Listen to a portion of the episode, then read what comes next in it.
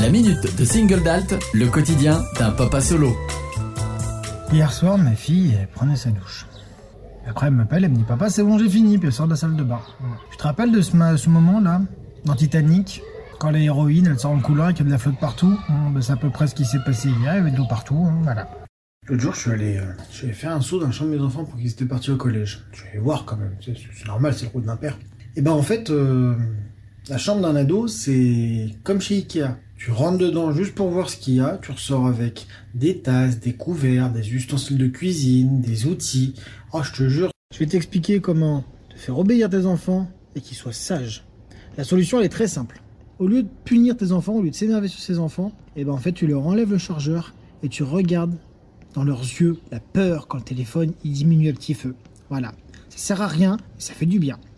À bientôt